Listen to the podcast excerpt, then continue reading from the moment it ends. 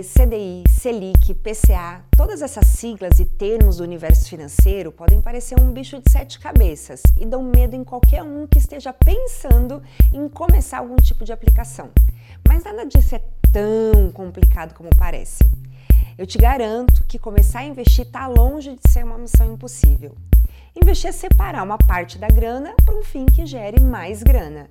Pode ser que você só tenha moedas para colocar em um cofrinho ou o suficiente para investir alto.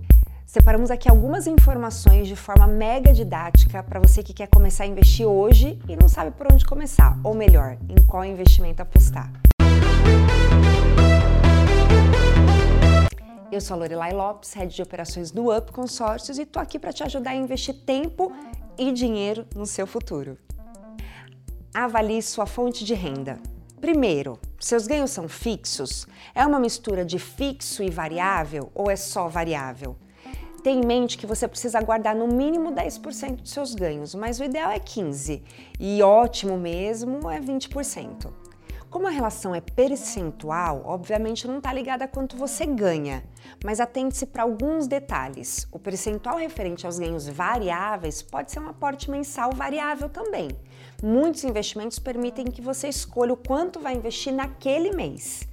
Pense também em engordar sua renda, com foco sempre em investir. Agregar um freela e para guardar o dinheiro todo, sabe? Com gosto. Tipo, tô trabalhando para guardar dinheiro mesmo.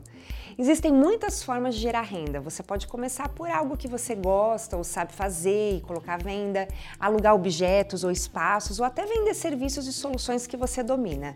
O mindset é seu. Eu sei fazer isso, como aproveitar o que eu sei para gerar renda. O mais importante aqui é entender que usar o dinheiro de uma forma inteligente é o melhor caminho na hora de pensar em investimentos. E viciar em engordar a sua carteira de investimentos também. Glossário de investimentos. Tesouro Direto. Já se imaginou emprestando dinheiro para o governo? Você pode. O Tesouro Direto é bem isso. Você empresta o seu money para o governo federal financiar ações de infraestrutura no país. em troca, você recebe o dinheiro de volta, mais os juros que o governo te paga. Geralmente rende mais que a poupança. Uma dica é começar com o Tesouro Selic, porque é possível iniciar com só 30 reais e você pode resgatar o dinheiro que quiser. CDB. O certificado de depósito bancário nada mais é que um título que os bancos disponibilizam, na prática é como se eles estivessem pedindo dinheiro emprestado. Você vê que parece que o jogo virou mesmo, né? É, para oferecer empréstimo para os clientes, o que você ganha? Você ganha rentabilidade nos juros que o banco te devolve. RDB o recibo de depósito bancário é bem parecido com o CDB que a gente falou agora. Só que você empresta o dinheiro e recebe de volta com juros, mas diferente do seu coleguinha, o RDB não vira mais grana da noite para o dia. O dinheiro investido só pode ser resgatado depois de um longo prazo combinado. LCIs e LCAs. Já pensou em investir em umas casas ou em umas vaquinhas? Então vamos de letra de crédito imobiliário ou letra de crédito do agronegócio. Funciona assim: você empresta dinheiro para os bancos e os bancos emprestam para o pessoal do setor imobiliário ou do agronegócio. Aí que mora a vantagem. No LCI e no LCA, seus investimentos ficam livres de imposto de renda, ou seja, não tem aquela mordidinha lá depois. Assim como a boa e velha poupança, que também não tem. LC as letras de câmbio são a modalidade de investimento em que você empresta dinheiro para financeiras, tipo a Crefisa ou BMG, e elas usam para custear empréstimos parecido com um CDB, só que o retorno na LC costuma ser bem mais atrativo.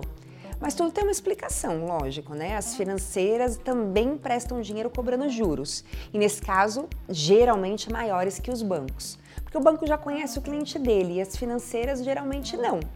Se elas cobram juros maiores, o seu rendimento também é maior. E quanto maior o prazo do investimento, maior o rendimento também. Fundo de renda fixa. Esse aqui é como se fosse um combo do Burger King de investimentos, composto principalmente por ativos de renda fixa, como TDs, CDBs, LCI e LCA.